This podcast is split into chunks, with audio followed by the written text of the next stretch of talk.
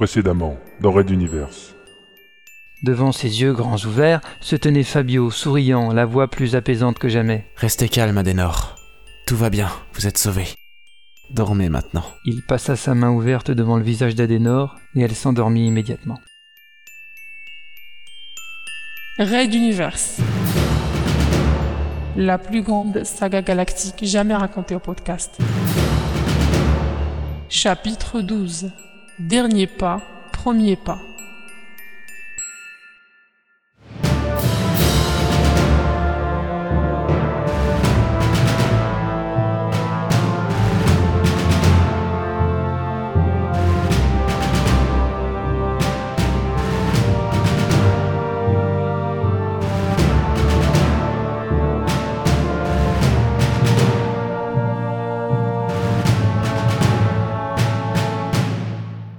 Treizième épisode.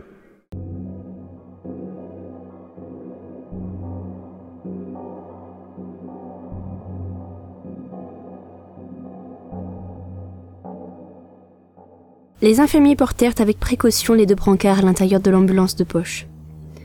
Cela n'avait pas été simple, même pour un véhicule conçu à cet effet, de rejoindre les blessés, filés à des nord, à l'arrière du compresseur. La quantité de pipelines, câbles et autres conduites électriques entre lesquelles il fallait évoluer compliquait singulièrement la tâche des sauveteurs. Fabio assistait à la scène aux côtés de la jeune Catherine, lui prodiguant à son insu réconfort et bien-être. La petite venait de voir ces dernières heures plus de sang et de violence que depuis le début de son existence. Sincèrement inquiète pour son fils adoré, mais également pour Adenor, la brave enfant faisait preuve d'une réelle empathie pour le couple, malgré ses sentiments.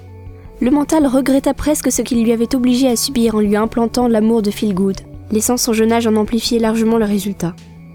Tout cela était malheureusement nécessaire. Ça y était. Le petit véhicule avançait, se frayant un chemin, aidé par quelques miliciens ou ingénieurs venus prêter main forte. Un des inspecteurs, le plus gradé, s'approcha d'eux, un bloc-notes et un stylo à la main. Catherine était celle qui avait donné l'appel pour les secours, et Fabio le seul témoin du suicide des trois miliciens. Leur déposition était donc indispensable, d'autant que les médias allaient très vite s'emparer de l'histoire. Il fallait leur présenter une enquête très précise. Pensez donc, les déjà très fameux filets Adenor retrouvés grièvement blessés au cœur du dispositif de sécurité mis en place par le colonel Momomba Arlington, trahi par ses propres hommes qui préférèrent se suicider à la dernière seconde. Aucune chaîne de multivision n'allait manquer d'en faire ses gros titres. Fabio allait devoir se faire extrêmement petit, même s'il était peu probable que l'on remonte à lui. Devant la fébrilité flagrante de Catherine, l'inspecteur les invita à poursuivre le débriefing dans son bureau autour d'une bonne tasse de café nordiste, ce qui était une judicieuse idée le petit groupe contourna un énorme pipeline d'approvisionnement en direction de la sortie. Le sergent Greg haïssait réellement Adenor pour la mort de sa femme, mais il ne serait pas passé à l'acte sans un ou deux coups de pouce de Fabio.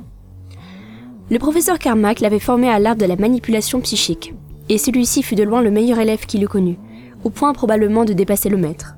Il n'empêche que le mental blond aurait bien aimé partager sa fierté avec le vieux savant revenu d'outre-tombe, rien que pour lui présenter toutes les subtilités dont il avait agrémenté l'affaire.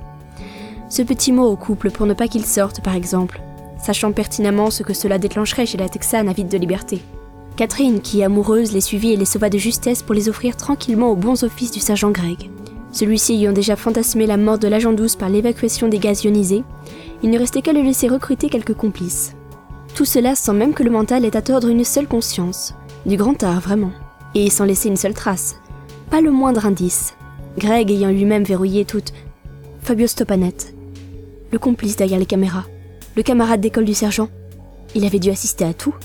L'arrivée du mental, les miliciens sortant le couple pour s'y placer eux-mêmes, Greg en pleine illusion de retrouvailles avec sa femme, submergé de remords, fermant le sas sur lui-même quand Fabio tournait la clé pour les désintégrer. Ouf, l'opérateur était toujours là, seul dans son centre de contrôle.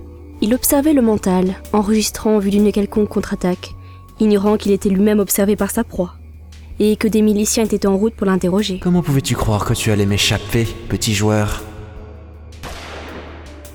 C'était fini. Fabio fit demi-tour et rejoignit la jeune Catherine vers le bureau de l'inspecteur. Il riait sous cap. Dans quelques minutes, on allait annoncer qu'un autre complice de Greg venait de se tirer une balle dans la tête, en ayant préalablement formaté plusieurs disques de sauvegarde des caméras vidéo. Ceci pourrait être une bonne leçon. Ne jamais être trop prétentieux et pécher par suffisance. Carmack lui disait bien que tordre un bras permet de diriger certaines personnes, mais que convaincre par des actions indirectes est comparativement bien plus efficace. Faire une omelette en laissant les œufs se casser d'eux-mêmes, en quelque sorte. D'où tout ce schéma avec un seul but, que Phil et Adenor le considèrent comme un ami, une personne en laquelle ils auraient toute confiance. Le ménage à trois virait logiquement à la confrontation. Il fallait qu'ils se sentent profondément et sincèrement reconnaissants envers lui. C'était indispensable pour la suite. L'art de la manipulation requiert de la modestie. Il saura s'en souvenir.